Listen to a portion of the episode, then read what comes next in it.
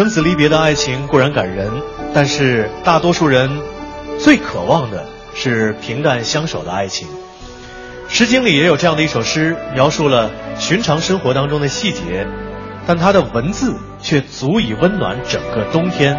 这就是《滋衣》。接下来，我们将为您完整的还原我们的广播节目《诗遇见歌》的表现形式，在今晚诗会的现场来为您呈现这期广播音画《温暖不过滋衣》。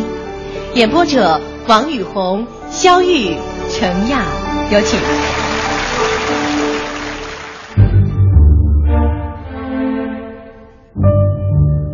滋衣之宜兮，必。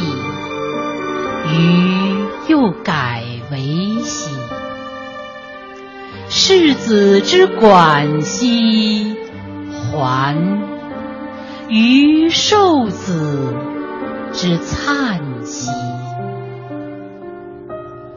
子以之好兮，必余又改造兮，世子之管兮，还。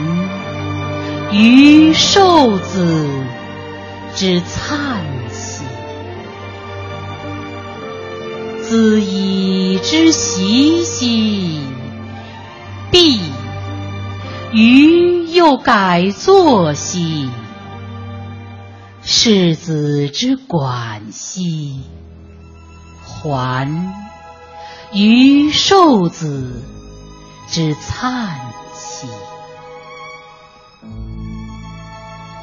缁衣不是一件寻常的黑衣服，而是官员在官署朝堂上所穿的朝服。《诗经》被儒家奉若经典，是五经之一，而儒家文化是周文化的集大成者。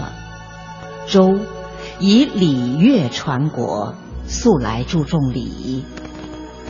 缁衣作为官员的朝服，显然要被纳入礼乐制度的典章当中。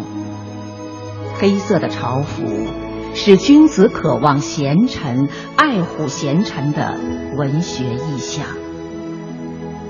可抛开好贤的文学意象，这分明是一首温情的情诗，是妻子写给丈夫的诗。她。一边为丈夫做着衣裳，一边想象丈夫穿上它时能吸引别人羡慕的目光。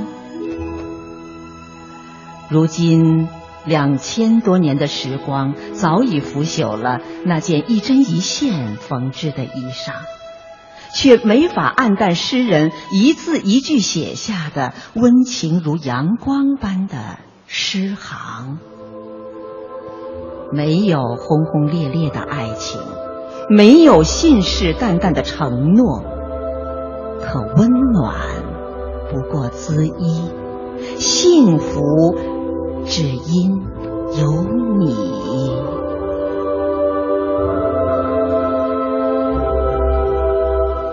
穿上你那合身的朝服，黑衣破了。我便补上，